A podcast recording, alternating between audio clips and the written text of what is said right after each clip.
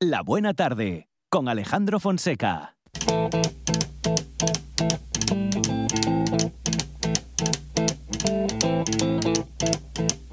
Rumors spreading round United Texas town. About to shack outside game And you know what I'm talking about. Just let me know if you wanna go that out on the range They got a lot of nice girls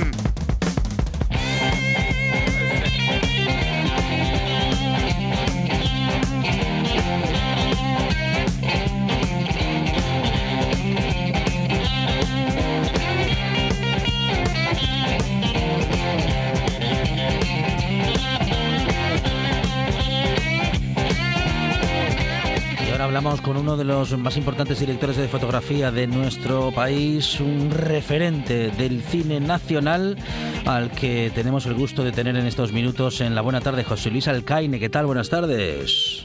Hola, buenas tardes. Bueno, ganador del Goya en diversas ocasiones. eh, le tendremos justamente en estos días en el marco de la Semana del Audiovisual Contemporáneo en Saco.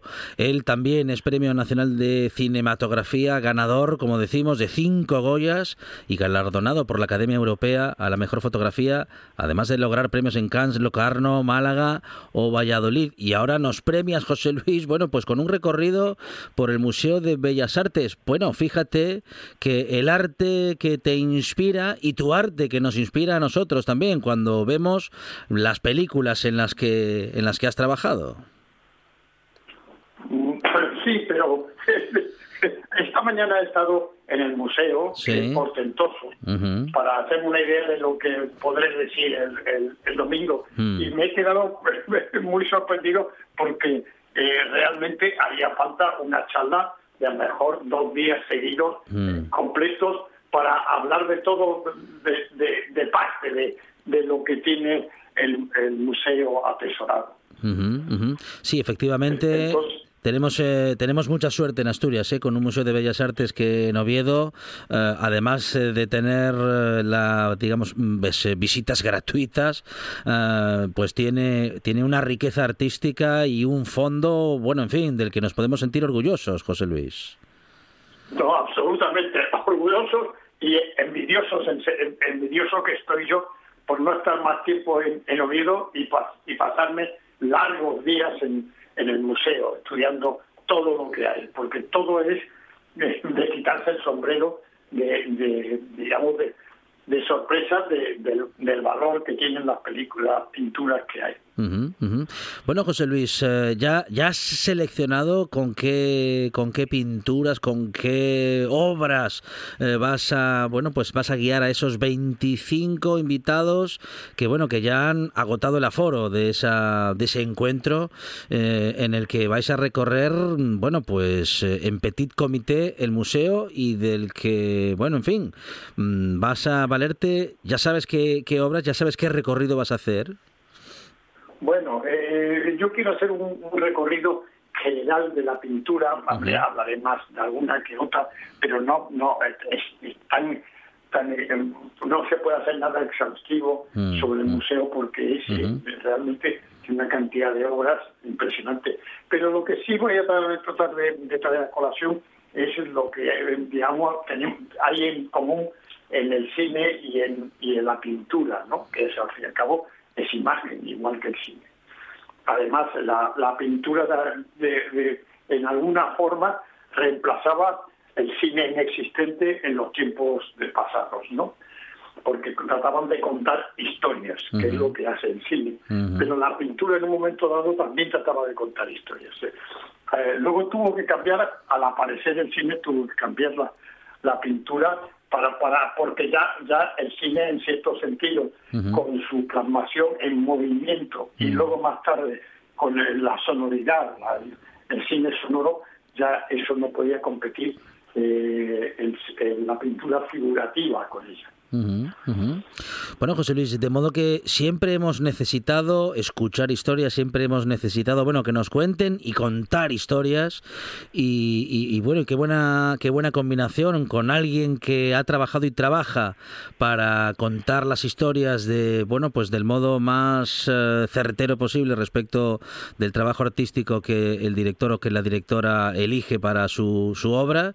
Y bueno, y esa combinación con, como dices, bueno, pues el lenguaje eh, anterior al cine, eh, que a partir y a través de la imagen nos también nos contaba historias, las primeras historias que nos contó, eh, la, bueno, que se contaron a la humanidad, José Luis.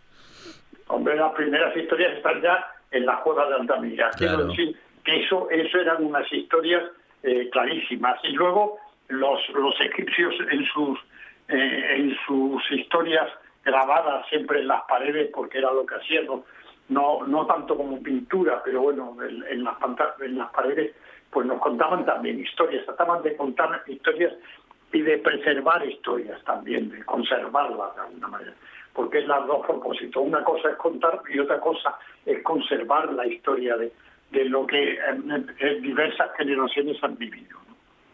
Bueno, todo un lujo para Asturias, todo un placer para esa semana del audiovisual contemporáneo en la que suceden muchas cosas muy interesantes y una de ellas es el lujazo de poder recorrer el Museo de Bellas Artes con José Luis Alcaine, director de fotografía, ganador cinco veces eh, del Goya, nominado, pues quién sabe ya cuántas y tantas veces eh, y muchas de las grandes películas del cine de nuestro país que usted ha podido disfrutar y que disfruta hoy han tenido el experto artístico, creativo y fenomenal de José Luis Alcaine, que estará en Asturias en los próximos días y al que le queremos eh, agradecer estos minutos de radio y sobre todo, sobre todo, su trabajo en el cine. amamos el cine, lo contamos muchas veces en esta buena tarde y es todo un placer tenerle con nosotros ahora y siempre. Don José Luis, muchísimas gracias.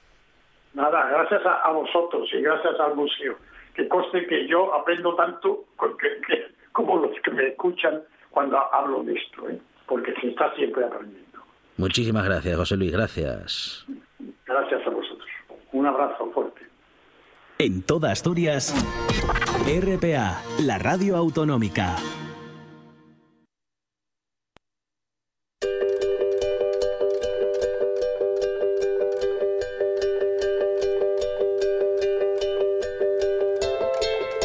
La buena tarde.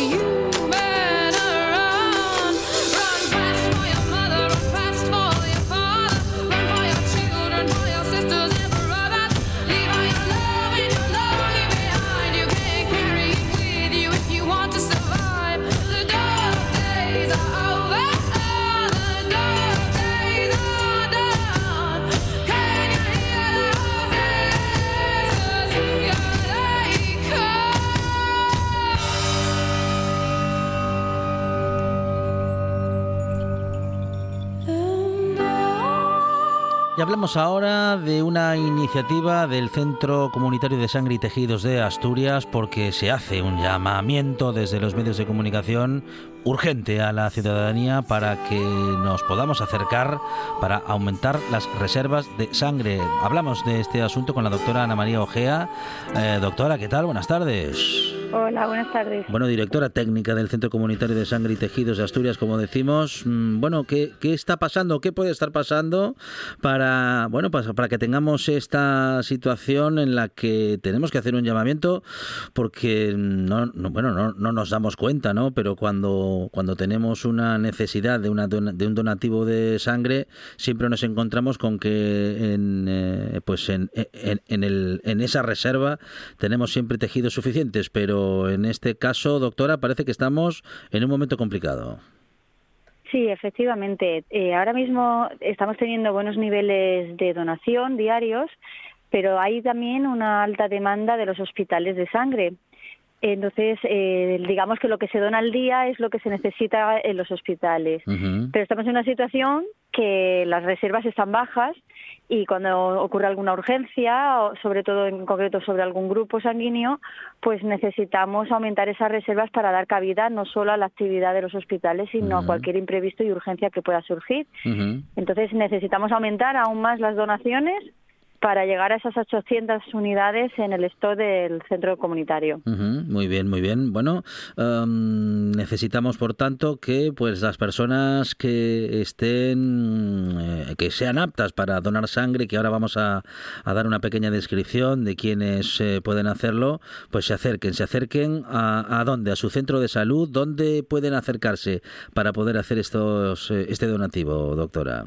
Bueno, para donar sangre tienen que acercarse a los puntos de donación del centro comunitario eh, que tiene establecido en su página web, uh www.donasturias.org, y también a través de las unidades móviles, que son los autobuses por los que nos recorremos por toda la geografía de Asturias y cada día estamos en distintas regiones. Quiero insistir en los puntos fijos porque estamos a diario en el centro de transfusiones en Oviedo, donde las antiguas instalaciones de Luca. En Gijón estamos los lunes, miércoles y viernes en la Asociación de Donantes de Sangre en el Centro de Salud Portalavilla. Y en Avilés estamos los martes y los jueves en la Asociación de Donantes de Sangre también. Ahí esos son nuestros puntos fijos en los que estamos todas las semanas. Y las unidades móviles pues van moviéndose por todos los distintos eh, barrios de las ciudades, de los pueblos, eh, las zonas, acercándonos a los ciudadanos y queremos animar a, aquellos que todavía no son donantes que se animen a donar porque se necesitan más donantes. Muy bien, muy bien. Doctora, ¿quiénes pueden donar? ¿Qué, bueno, qué personas, qué condición física eh, necesitan o necesitamos para poder ser donantes? Pues los criterios para poder donar son fáciles de cumplir. Eh, ser mayor de edad, entre 18 y 65 años, pesar más de 50 kilos y gozar de buen estado de salud. Simplemente, y además si tenemos 10 minutos, que es lo que vamos a tardar en donar sangre, es lo que hay que es lo que hay que cumplir para poder ser donante de sangre. Muy bien, muy bien. Eh, vamos a recordar entonces, entonces cómo nos acercamos a la información desde casa para saber dónde nos podemos acercar. Doctora, eh, mencionaba pues que hay diferentes ubicaciones y que hay diferentes días también para esas unidades móviles. Eh, y aunque también tenemos información, bueno, pues para que para poder hacerlo siempre cerca de casa. Exacto. Lo pueden consultar a través de la página web del centro, que son www.donasturias.org. Y también si tienen cualquier duda, eh, si toman alguna medicación y no saben si pueden donar, también pueden consultar al teléfono 985 23 24 26. Muy bien. Bueno, pues hay que donar sangre, tenemos que acercarnos a bueno, pues a esta iniciativa. Y si no somos donantes todavía, bueno, pues podemos convertirnos en, en uno de ellos y en una persona que eh, se acerque a estos donativos, como decimos, un llamamiento desde el Centro Comunitario de Sangre y Tejidos Asturias, porque es urgente que la ciudadanía se acerque para no solamente mantener los niveles actuales, a partir de los cuales se, se logra mantener la demanda diaria, sino que queremos aumentar esa, bueno, en fin, esa, esa reserva, bueno, en fin, pues por lo que pudiera suceder, ¿eh? Y si en algún claro, momento todos se los puede- días ocurren urgencias. Sí, sí, sí, eso es, eso es. Bueno, ¿y cuáles son los, bueno, pues los factores de sangre, los tipos eh, que menos abundan y que sobre los que hay que tener, mm, bueno, pues más atención, doctora? Bueno, los menos frecuentes son el cero negativo, que es el donante universal, y el A negativo, a la vez que lo sabes. Eh, pero ahora mismo nos encontramos en una situación que es más urgente que donen los positivos, ¿no? Los A positivos y los cero positivos, que son la mayoría de la población, pues son los que necesitamos aumentar las reservas y mantener también la donación, el ritmo diario que estamos teniendo eh, de los del resto de los grupos. Es importante todos los grupos. Doctora Ana María Ojea, directora técnica del Centro Comunitario de Sangre y Tejidos de Asturias. Doctora, muchísimas gracias y un saludo desde la buena tarde. Muchas gracias a vosotros y también a todas las personas que se están acercando estos días a donar. Un saludo, buena tarde.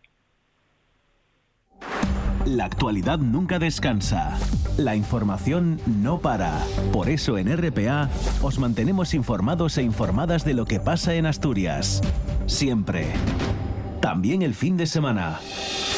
Los sábados y domingos, boletines horarios desde las 10 de la mañana. Y a partir de las 2 y media de la tarde, Asturias hoy fin de semana.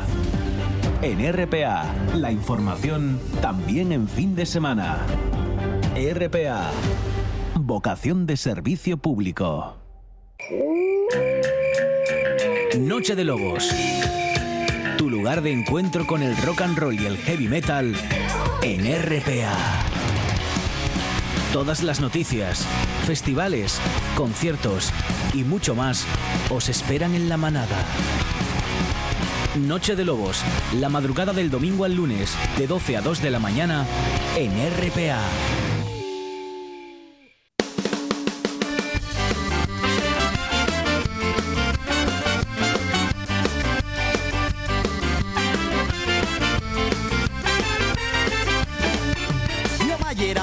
Y mi opa un labrador. Mi abuelo un tipo bravo, tierra y revolución. Tierra y revolución, pelo chigres siempre glayen. No tenemos miedo, tenemos fame. Mi mamá era mulata y mi opa un labrador. Mi abuelo un tipo bravo, tierra y revolución. Tierra y revolución, pelo chigres siempre glayen. No tenemos miedo, tenemos fame.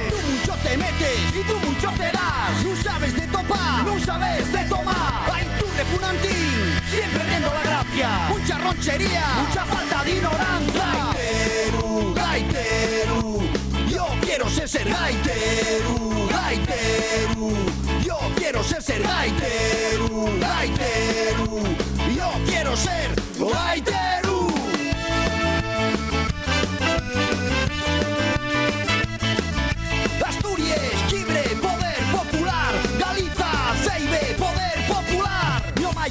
Mulata y mi opa un labrador. Mi abuelo un tipo bravo, tierra y revolución, tierra y revolución. Pelo chigres siempre glayen, no tenemos miedo, tenemos fame. Mamá era mulata y mi opa un labrador. Mi abuelo un tipo bravo, tierra y revolución, revolución. Pelo chigres siempre glayen, no tenemos miedo, tenemos fame. Y tú mucho te metes y tú mucho te das. No sabes de topar, no sabes de tomar. Ay, tú repunantín, siempre viendo la gracia. Mucha ronchería, mucha falta de ignorancia. Gaiteru, gaiteru, Y aquí estamos con eh, Monchi Álvarez y con Aquí nuestros eh, farturruteros.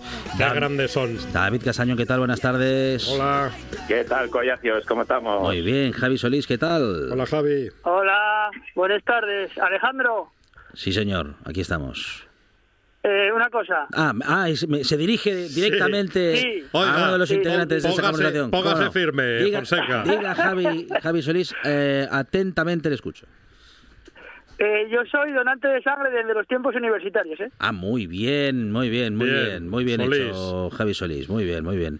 Pues si no fui, si no hay, si no ha, si no ha ido, mm, digamos, en las últimas semanas, eh, mm, se puede acercar a, a hacer donativo en estos días que hace falta, ¿eh? Eso, oye, a mí llegame un aviso al móvil y si puedo, porque me parece que son tres veces al año, eh, pues eh, paso, en este caso en Llanera, que va al autobús y bueno, para ahí voy. Que yo, es mi grupo, como decía la doctora, ahora parece que se necesita más que llegue la positivo. Muy bien, muy bien. Bueno, pues hay que estar atentos eh, a este tipo de llamamientos. Javi Solís lo ha estado también, claro, como donante de sangre que es. Y Castañón también puede ser donante porque pesa más de 50 kilos. Hay que decir que Javi siempre fue más de médicos y enfermeros que yo, ¿eh? O sea que va, va, va, a donar bien a gusto. Bueno. Muy bien, muy bien. Bueno, nos vamos de Farturruta en esta buena tarde y nos vamos... ¿Dónde nos vamos, David? Vamos a la cuenca minera. Vamos a la zona de, de ayer a hacer una farturruta eh, guapísima. Eh, vamos a ir hasta la Braña al Llanón y esta farturruta tiene un poco de, de todo. Eh, vamos a pasar por un falleo precioso, vamos a visitar varias brañes y vamos a ver unes, unes vistes a lo que yeto el Valle Central de Asturias, pero guapo. Incluso si llueve hay un par de pinganones de saltos de agua grandes que se ven, están un poco ayoñados, pero pero pueden verse. Cuando fuimos Javi y yo, la verdad es que estaba un poco secuto, fue antes de que, de que cayera toda esta invernada, porque fuimos buscando un poco los, los colores de la seronda, pero, pero poder puede ser. Eh, vamos a salir del área recreativa, llámese de las, de las mallas. Eh, está en el pueblo de Cuevas, donde se embotella el agua de, con el nombre del mismo pueblo. eh, y está ya, bueno, eh, tirando ya para arriba de ayer, eh, tirando para Murias, o sea, ya tenéis que ir eh, un poquitín más para allá de, de Morea y de Felechosa. Como vos decía, vamos a ir subiendo, son 600 metros de desnivel, 12 kilómetros y Javi y yo tardemos unas cuatro horas en, en hacer el primer, la primera parte de la farturruta y subidina, pero como vamos ganando, ganando altura poco a poco, la verdad es que les vistes paguen la pena y oye, cuando pares porque estás un poco fogaín y estás viendo ahí todo el valle con esos colores tan guapos, la verdad es que merece la pena. Vamos a ir pasando por una serie de brañes que voy a decir vosotras, ¿eh? Son los cuadrazos, la collada de Cecheros, Casa Nueva, Los Carriles y llegamos al punto más alto que lle la Campona. Desde ahí que hay un par de casas ahí con la bandera de Asturias para la semilla y guapísima. A nosotros además pillonos lloviendo con la vieja, una foto ahí preciosa. Eh, desde ahí tenéis unos vistes pero guapes. Y ahí y donde empieza el Falleu. A la entrada del Falleu hay una, una fuentiquina que se llama la Fuentina de Casa Vieja, que ahí podéis parar, si cuando fuimos nosotros estaba seca, pero bueno, ahí podéis parar. Y ahí hay un caseto, una, una cabana, que es de la familia del poeta y escritor Pablo Tesón y tiene ahí puestos unos jeans ahí muy guapes que podéis parar y, y hielo, que presta mucho, ¿eh, Javi? Sí, eh, la casa de, de, la familia de Pablo Tesón, que bueno, y, y, lo que dices tú, tiene ahí un, un recordatorio, ¿no? Un, ese, un, un, yetres, un, un, poema que, que un poco la referencia de, de ese sitio antes de llegar a lo que vas a explicar ahora, David, que el falleu de Tayu o otro nombre que ahora mismo no me viene a la cabeza, pero sé que tiene otro nombre. ¿Qué, qué talento tiene, tiene Pablo y qué bien nos cae además? Ye, ye buena gente, Pablo, Pablo y esta gente que, que te apetece, apetece verlo y abrazarlo ya, ye, y, y luego aparte ye talento puro, claro. Sí. Eh, el gusto musical tiene un poco ahí atravesado, ¿eh? porque y, lleva y el, y el futbolístico de estos. El futbolístico también lo tiene atravesado, pero bueno, el resto, el resto bien. y un azafranao, ¿eh? y majo. Sí. Sí, sí, sí, sí, sí. Y podría ser entrenador del Oviedo y de seguro que nos iba a ir mejor, ¿eh? bueno, a ver qué pasa hoy. Eh, ya. bueno, estamos a la entrada del Falleu. El Falleu, como bien dice Javi, y eh, Taío, Talliu o Largallona. O sea, ya el topónimo, como siempre dice Javi Solís, siempre oye por algo, algo que ye Talliu o Largallona, quiere decir que hay una tallada ahí eh, y vas atravesando la, la montaña entre falles y espectacular. A Javi y a mí llegábamos los fuelles eh, pasando el tobillo, ¿eh? O sea que, uh -huh. que ibas ahí como por un manto, la verdad y que ya era, ya era un paseo de esto relajante que prestaba por la vida. Atravesamos el falleu, que esa parte ya llegue casi toda llana, y llegamos a la última parte que si queréis podéis subir un poquitín más hasta hasta la braña de la taberna, pero nosotros ya para Farturruta bultábamos mucho y tiramos, vese desde, nada, en cuanto acaba el falleu, vese allí y ya está la braña, el llanón. Ahí paramos, tomamos la botella sidra y estábamos justo enfrente del falleu que acabamos de atravesar con unos vistes, pues como podéis imaginar, espectaculares, ¿eh, Javi? Sí, sí, sí, les vistes. Bueno, sabéis que podéis meteros en esfartures.com, que ahí está la, la farturruta con las fotografías de David y podéis apreciar esto que estamos diciendo nosotros, que bueno, si le ponéis eh, la imagen, pues es mucho más eh, gráfico que lo que podamos contaros. Eh, y bueno, nada, nada más, iba a decir que eh, la ruta eh, que está contando David, pues ye, digamos una parte de una ruta mayor que es la ruta de las Brañas Ayeranas y que puede hacerse de manera circular, eh, que sería siguiendo un poquillín la dirección a Felechosa, pasando primero por una braña que si no recuerdo mal Valencia, la Valencia y después ya más o menos eh, vas eh, haciendo un descenso a Felechosa y de Felechosa eh, regreses al pueblo de Cuevas. Entonces, bueno, llevaba un poco más de tiempo y tuvimos que optar por una versión un poquito más reducida para poder cuadrar eh, la cinta en el chigre. Bueno, bueno, bien. Eh, Ahora hay que comer. La cosa era, mm, bueno, eso, regresar a tiempo para poder comer tranquilamente. Sí, porque eh, como dice Javi, podíamos hacerla circular, Sí. Pero a ver, eh, nosotros ya sabéis que somos muy de falleos, de, de- las fotos quedan guapísimas, entonces volvimos pelos nuestros pasos. Luego, oye, cada uno que decida que el recorrido, la verdad, es que está bien marcado, no hay ningún problema, y, y cada uno que vaya por donde quiera. Para comer, volvemos al pueblo de Felechosa. En el pueblo de Felechosa hay un, vamos, un templo de la gastronomía asturiana que lleva años y años dando de comer bien a los asturianos y a los foriatos, que lle el hotel restaurante Torres. Está ahí en plena carretera general de Felechosa. Reserváis porque lle grande, pero da igual, está siempre lleno, ¿eh? Hacedme caso. Vale. Pedimos de primero fabada y pote. Ya sabéis que aquí siempre pedimos a mamá y a papá Sí. y luego vamos decidiendo eh, cuál nos presta más. En este caso, gustaronnos los dos por igual y los dos casi podemos darlos nueve y medio, diez, porque son Toma. excepcionales ambos dos. La Qué fabada, barbaridad. eh, manteca pura, fava grande, eh, ni- ninguna rota, eh, muchísima calidad. El pote, eh, pues había verdura, eh, con esa grasita, eh, no, no estaba muy grasiendo, pero pero bien potentín, con buena fava también.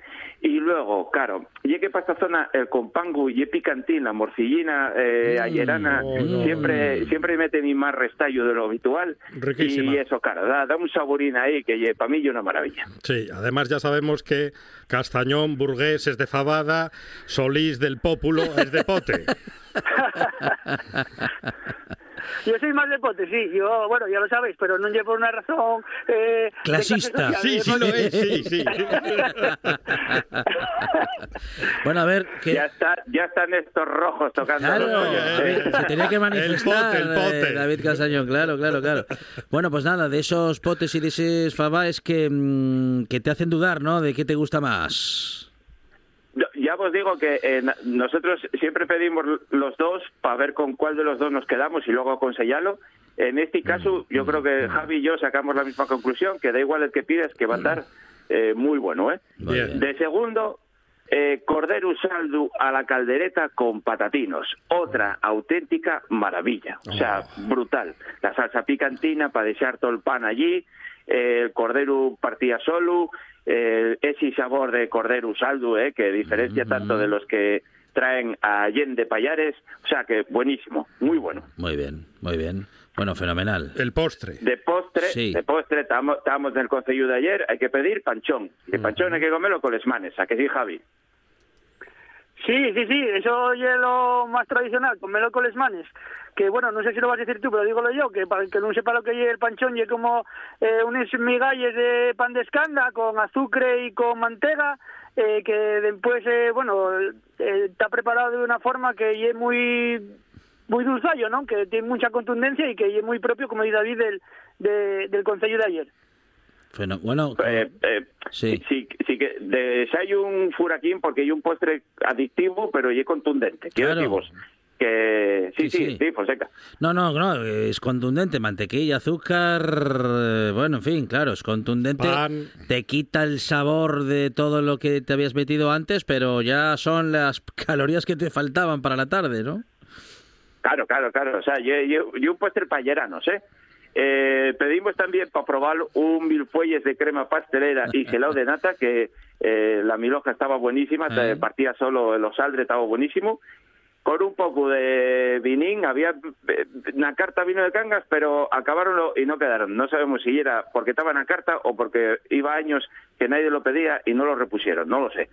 Eh, pero hubo un poco vino, eh, salimos a 40 euros por cabeza, un sitio de verdad espectacular. Bueno, de esos días de no cenar, ¿no?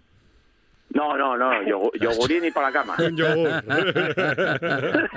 claro, porque dice... Yogur natural. Dice David Castañón y apunta muy bien desde el control Juan Saiz, dice, claro, mm, fabada, pote, cabrito... Y luego hay que dejar hueco para el postre. ¿Cómo dejes hueco luego? Claro, eh, en fin... Eh, furaquín. Lo haya o no lo haya, pues hay que comer el postre. ¿eh?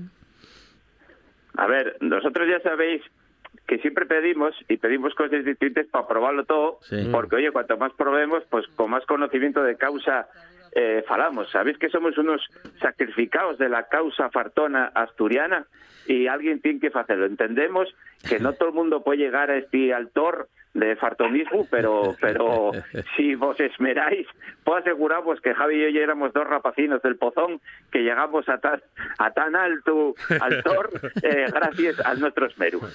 Bien dicho. Muy bien, pues en el entrenamiento Fartur Rutero están Javi Solís y David Castañón y efectivamente, bueno, parte del entrenamiento también es eh, pues hacer a les fartures cada fin de semana con David Castañón y compañía. David, tenemos fartures este fin de semana. Y hay fartures especial porque este fin de semana en el Consejo de Llaviana son ya la 36 edición de las jornadas gastronómicas del cabrito. ¿eh? La Viana... cordero de una cuenca al cabrito de la otra. la Viana huele, cabrito. huele a cabrito, la Viana.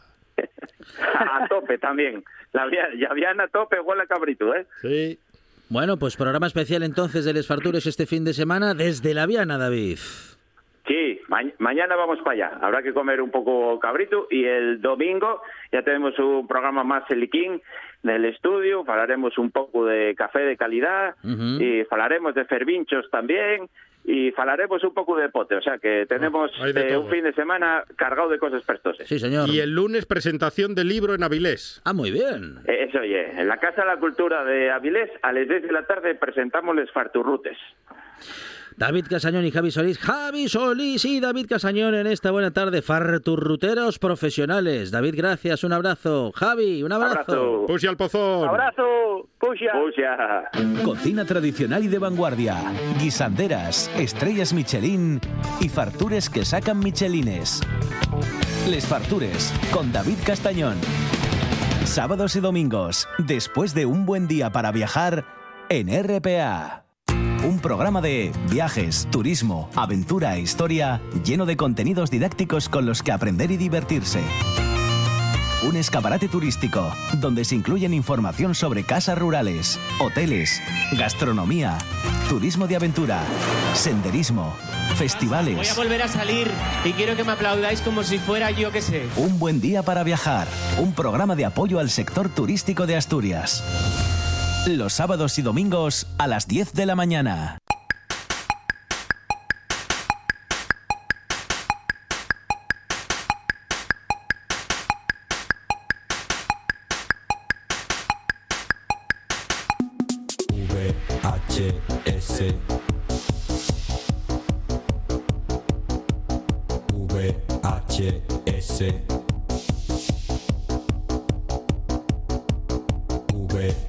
VHS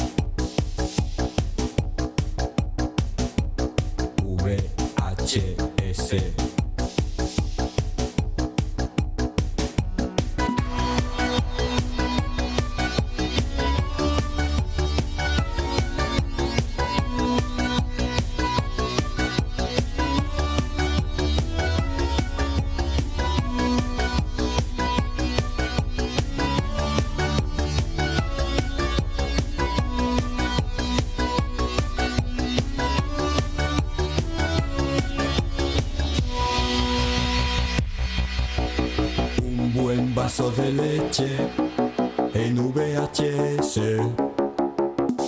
un par de calcetines en VHS. Abrimos Videoclub con José Fernández Ribeiro, nuestro director de cine. José, ¿qué tal? Buenas tardes. Hola. Muy bien, buenas tardes. Bueno, tres películas, tres, y cada semana, bueno, pues cada semana parece mejor que la anterior, porque son todas entre buenas y buenísimas, José. ¿eh? Sí, sí, sí, llevamos una racha demasiado buena últimamente. Va a haber que ir rompiéndola porque no puede ser. Las tres pelis de hoy son, bueno, como habitualmente, muy diferentes entre sí, pero son tres grandes títulos que, bueno, cada espectador podrá ponerlos en el orden que prefiera en el, en el podio al final, pero yo creo que, bueno, son tres de esas pelis que van a gustar a prácticamente todo el mundo. Bueno, vamos con la primera de la tarde, de modo que podamos recorrer las tres películas de este videoclub. ¿Y hoy no está la señora Morbius en casa? Mi querida esposa murió algunos meses después que los otros, solo que su muerte fue debida a causas naturales. Perdone, lo siento mucho. Doctor Morbius, dígame, ¿cuáles fueron los síntomas de todas aquellas muertes? A las no naturales, me refiero. Unos síntomas asombrosos, comandante. Uno a uno y pese a las medidas tomadas, mis colaboradores morían despedazados. ¿Por qué? Por un poder infernal que nunca ha vuelto a presentarse. ¿Y el Belerofón? Se atomizó cuando los tres supervivientes que quedaban quisieron despegar. Y en los 19 años transcurridos, ¿usted personalmente nunca ha sido molestado por esa fuerza planetaria? Únicamente en las pesadillas de aquellos tiempos. Bueno, primera película de la tarde, José, Planeta Prohibido. Sí, una joya, bueno, una joya del 56, uno de los máximos exponentes del cine de ciencia ficción, de, de la edad de oro de, de la ciencia ficción, sobre todo en norteamericana, y uno de los primeros papeles de Leslie Nielsen, ¿no? que se acabó convirtiendo pues, en un actor que había hecho absolutamente de todo. Hizo cientos de películas, hizo decenas de series y salió en todo. Y luego, bueno, se acabó encasillando, digamos, en los eh, roles cómicos de, después de haber participado en, en Aterriza como puedas y luego Agarro como puedas y todas esas películas que acababan en puedas que siguió haciendo después. Y en Spanish Movie. Y en Spanish Movie, por desgracia, también sí, bueno, con, con, una secuencia ahí en los créditos con Chiquito de la Calzada que el pobre Leslie Nielsen no sabe dónde, dónde meterse ni qué, está, ni qué está pasando ahí, pero bueno, es un, uno de esos momentos mágicos que te regala el cine de vez en cuando, mm. juntar a, a estas dos estrellas eh, bueno, para hacer que bueno la película valga para algo, porque ver Spanish Movie o llegar hasta los créditos eh, tiene también mérito. Tiene tela. Pero bueno, eh, Planeta Prohibido fue además la primera película que, eh, bueno, de este tipo que conseguía contar con un presupuesto inicialmente de un millón de dólares, eh, porque la mayor parte de estas eh, producciones eran muy baratas, eran de serie B, la mayor parte de ellas.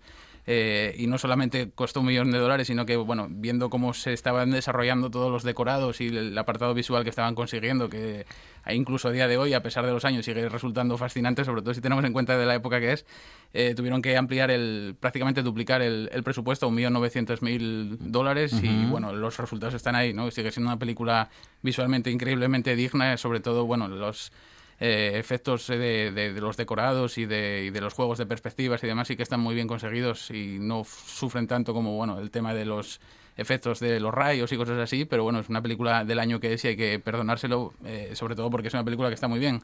Cuenta la historia de, de cómo a finales del siglo XXIII llega eh, una, una, nave al planeta Altair 4 para uh -huh. eh, saber qué había pasado con una tripulación que habían enviado 20 años antes y se encuentran ahí con, con un hombre que había sobrevivido, con Morbius, y empiezan a ocurrir bueno eh, cosas misteriosas no nos vamos dando cuenta que está eh, basado en la tempestad de Shakespeare de manera bastante vaga y que bueno a, medida que se va desarrollando la historia también hay componentes psicológicos muy inter interesantes. Se habla sobre el subconsciente del propio Morbius y demás. Hay muchas cosas muy interesantes que analizar en la peli y yo creo que es una de esas eh, imprescindibles para los aficionados de, del género eh, y eso que a España llegó en el 67, a Españaza, como diría Monchi, porque, bueno, eh, era una película donde se veía por primera vez a una actriz con minifalda, entonces, uh -huh, y además uh -huh. descalza, eh, claro, ese claro. atrevimiento, claro, Oh, como por da- favor. No podía ser. ¿Cómo ¿A se se- Claro. ocurre? Entonces, hasta 11 años después no pudo estrenarse en España ni en algún que otro país, pero bueno, eh, por suerte al final llegó y, y yo creo que se quedó para, para muchos aficionados. Yo la descubrí además en el videoclub por casualidad, porque hubo una, una temporada que le estaba por editar, pues a veces clásicos como este y otras veces, pues eh, películas eh, como Plan 9 de, Espacio Exterior y cosas así que ya las anunciaban directamente como la peor película de todos los tiempos para que la alquilases y eh, películas de Ed Wood así para que las cogieses y así pude descubrir a Ed Wood y, precisamente también Planeta Prohibido, ¿no? O sea que bueno, a veces te daban una de cal, una de arena y, y, esta fue, fue la buena, la verdad. Así que bueno, que no la haya visto. Porque cuando usted ve la peor película del mundo y no la, no la coge o no la cogía en el videoclub, José Fernández Ribeiro era el que se llevaba dos copias. Es que yo estoy con José, yo también la cogía. Esta es malísima. Ah, pues la llevo. Es que si te ponen eso ya en la carátula ya es que tiene Hay que, cogerla. bueno, primera película de la tarde, Planeta Prohibido. Nos quedan dos películas y seguramente en ninguna, por, en ninguna de ellas en la portada diría que era la peor película de la historia. Más bien, todo lo contrario. Si la ayudo, Clarice, usted y yo nos turnaremos. Quid pro quo, yo le digo cosas y usted me dice cosas. No sobre este caso, claro, cosas sobre usted. Quid pro quo, sí o no. Sí o no, Clarice, la pobrecilla Catherine espera. Adelante. ¿Cuál es el peor recuerdo de su infancia? La muerte de mi padre. Hábleme de ello y no me mienta, o lo sabré. Era policía de un pueblo y... Y una noche... Una noche sorprendió a dos ladrones robando en una tienda. Lo mataron. Murió inmediatamente. Bueno, muy reconocible, ¿no? Esos diálogos entre Clarice y Aníbal Lecter. Y Aníbal Lecter. Sí, sí, sí, bueno, inconfundible. La verdad es que eh, bueno, pasó a ser un personaje eh, icónico del, cine a pesar de salir únicamente 16 minutos. Claro, es que es increíble. En la ¿eh? película, sí, sí, sí. Tú le preguntas a alguien cuánto sale Aníbal Lecter en esta película. Oh, mucho, mucho tiempo. Sí, casi todo el metraje. Sí, sí, no, pero la verdad que son eso, unos 16 minutos y se llevó el Oscar, además, como actor principal. Eh, y bueno, yo creo que bastante merecido por todo lo que supuso, ¿no? a lo mejor es uno de los casos más recordados. Hay alguno más de gente que apareció poco y se llevó el Oscar, como Beatriz Strait en, en Network de un, mundo impecable de, de Sidney Lumet, eh, una actriz que bueno había salido en películas como Poltergeist y producciones pequeñas, pero ahí con cinco minutos ya consiguió llevarse el Oscar y bueno, en El silencio de los corderos, pues eh, Anthony Hopkins hace lo que mejor sabe hacer, igual que Jodie Foster, ¿no? Hacen una pareja sensacional, los dos se llevaron un Oscar eh, y curiosamente ninguno de los dos eran del agrado de, la productora de Orion Pictures. Eh, no querían a ninguno de los dos. Porque, bueno, Anthony Hopkins no había hecho nada, digamos, relevante. Había, lo único más importante era el hombre elefante, pero hasta entonces no había hecho más que pelis pequeñas, eh, telefilms. Y, y, Jodie Foster no la querían tampoco. Estaban empeñados en que, en que tenía que ser Michelle Pfeiffer la, la encargada de protagonizar su personaje. Y al final, bueno, acabaron ¿Y, ¿y qué pasó? Pues Despidieron a esos ejecutivos que no tenían ni idea. No, Michelle Pfeiffer eh, dijo que no y, no me acuerdo qué había pasado. Eh, bueno, en el caso de Anthony Hopkins era Robert Duvall a quien querían y no me acuerdo qué problema había tenido. Debía ser porque no le cuadraba con algún rodaje, no, no recuerdo. Pero bueno, al final la suerte estuvo del lado del cine y bueno, pudimos disfrutar de, de, bueno, de una pareja inolvidable, además del máximo exponente eh, posiblemente del, thriller en, los años 90, ¿no? Luego llegaría Seven unos años más tarde, pero la que sentó las bases eh, de cómo se iban a desarrollar muchísimas películas a partir de ese momento fue El silencio de los corderos, que, bueno, cuenta con muchas cosas, eh, para empezar con la solidez que ofrecía ser una adaptación de, de, lo que acabó siendo la tetralogía de, de Thomas Harris, eh, y eso ya te daba unos miembros muy buenos para construir una historia que además juega muy bien con, con el ritmo. Eh, hay secuencias que son bueno, eh, desasosegantes al máximo y otras que se toman mucho tiempo para mostrarnos un montón de detalles, incluso en segundo plano. Es una de esas películas que yo recomiendo siempre para que la veas más de una vez porque vas a encontrar muchísimas cosas Muchos detalles. que se te habían pasado por alto.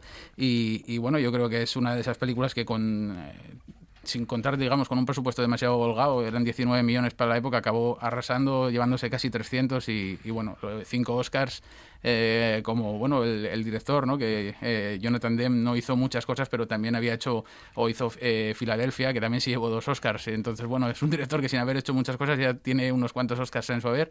Y, bueno, esta película, poco más hay que decir de ella que, que, no, que no se haya dicho ya. Es una película imprescindible que sigue eh, entreteniendo de principio a fin. Yo por lo menos cada vez que la veo me lo paso genial. Hace no mucho yo la he vuelto a ver, no ha envejecido, ha crecido con los años y recuerdo muy bien la sala de cine cuando eh, con solo aparecer el primer plano de Anthony Hopkins, ya el cine Enmudecía.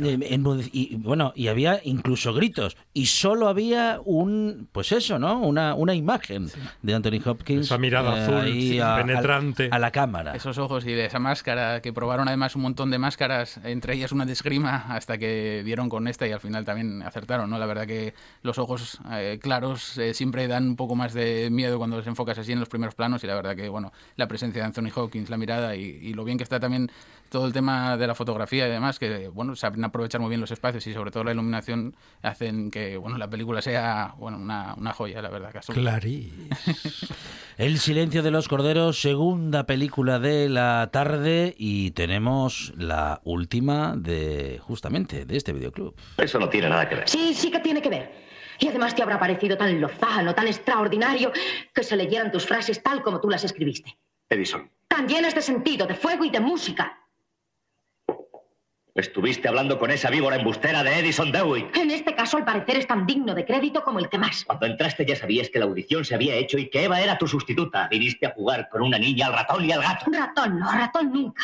De ser algo rata. Tienes la facultad de formar una tempestad con un malentendido completamente inocente. Inocente has dicho. A muchos colgaron por menos. Se me miente, se me ataca por la espalda, se me acusa de no recitar tu estúpido diálogo como si fuera el Santo Evangelio. Yo no he dicho que lo fuera. Al escuchar hoy la lectura de tu obra, ¿quién pensabas que la había escrito? ¿Arthur Miller? ¿Sherwood? ¿Bowman y Fletcher? Bueno, tercera película de la tarde, un clásico, José. Otro clásico, para no variar, eh, bueno, otra película enorme que también, bueno, sigue manteniéndose increíblemente fresca por lo que cuenta. Esto es Eva al desnudo, la gran obra de, de Mankiewicz. Eh, no sé, hizo muchas películas interesantes. Por ejemplo, la última es La huella con, con Laurence Oliver y Michael Caine, está muy bien. O Cleopatra con con Elizabeth Taylor, pero aquí tenemos uno de esos guiones eh, casi perfectos, ¿no? que bueno, se convirtieron en una obra cumbre del cine con todos los merecimientos.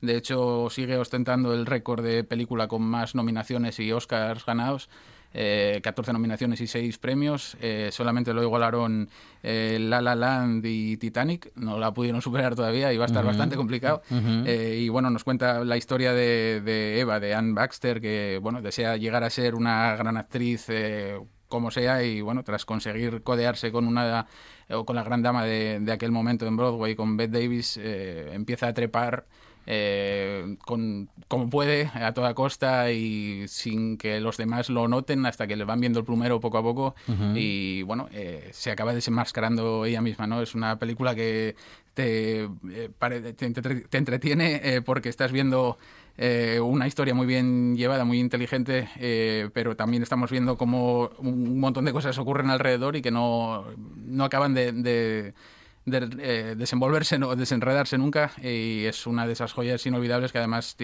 eso cuenta con un reparto eh, de escándalo, ¿no? Tiene a Bette Davis, a Ann Buster, eh, bueno, llegó a tener incluso tras el éxito de esta película un musical, se hizo 20 años más tarde en Broadway con eh, nada menos que Lauren Bacall, que era la encargada de protagonizarlo.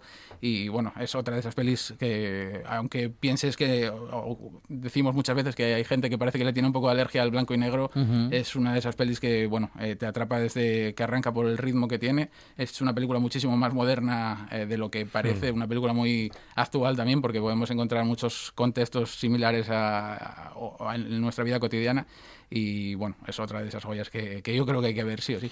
A la que afortunadamente todavía podemos encontrar con aquel doblaje, lo digo porque a cuenta de la tecnología se han tenido que adaptar eh, justamente los doblajes que se hicieron en aquella época y las nuevas versiones dejan mucho que desear. Algunos ¿eh? rechinan. Sí, sí, sí. Esa perfección del sonido que tenemos ahora, pues no encaja también con muchas mm. películas, ¿no? De hecho, esta película además tiene muchas frases inolvidables, ¿no? Como eh, abróchense los cinturones, esta va a ser una noche memorable y cosas así. Pues estamos acostumbrados además a, verlos con el, doblaje del ruido del huevo frito y demás. y, y, sí, cuando los escuchamos ahora con tanta perfección, pues los sonidos, sobre todo, los sonidos, los silencios, sobre todo, cantan mucho, ¿no? Y bueno, es eh, una cosa que nos tendremos que acostumbrar tarde o temprano por el problema que hay de, la caducidad de los derechos de, los doblajes y... Ah, ¿es por eso? Sí, uno de los motivos... Ah, no es una cuestión técnica. A veces sí, otras a veces es por cuestión técnica porque se perdieron los másters o porque no se pueden volver a editar en condiciones y otras veces sí porque a los 25 años, si no recuerdo mal, caducan los derechos de, las, de las pistas de doblaje y entonces pues a veces pues sale más barato hacer unos nuevos que, renovar los, que ya están. El puñetero capitalista. Una y mil veces. Por eso lo bueno es ver las películas en VHS, que ahí las tenemos siempre. Claro, claro, claro, claro, claro. Bueno. muy bien, muy bien. Bueno, reivindicamos también el formato y lo hacemos cada tarde o más bien cada viernes en esta buena tarde con José Fernández Ribeiro, con el que siempre abrimos, abrimos el videoclub y como decimos, recordamos siempre aquellos años en los que teníamos el cine en casa, ahora lo seguimos teniendo, no tanto ya en VHS, aunque José también, sí, porque tiene, tiene reproductores de VHS en casa, tiene una colección en VHS impresionante. Lo tiene todo, José. Y ya hay algunas familias en las que se está acercando pues algún integrante ¿eh? a esto del VHS y de los documentos en imágenes y sonidos um, y estamos buscando algún reproductor de VHS que todavía funcione, José. Hay, que, hay que buscar bien porque, bueno, la verdad que quedan pocos y hay que sobre todo cuidarlos mucho porque son muy, muy sensibles y ya... Eh, ya no se fabrican y por desgracia, bueno, es, hay que aprovechar lo que queda como sea. José Fernández de Ribeiro, nuestro director de cine en esta buena tarde. José, muchas gracias. A vosotros, gracias.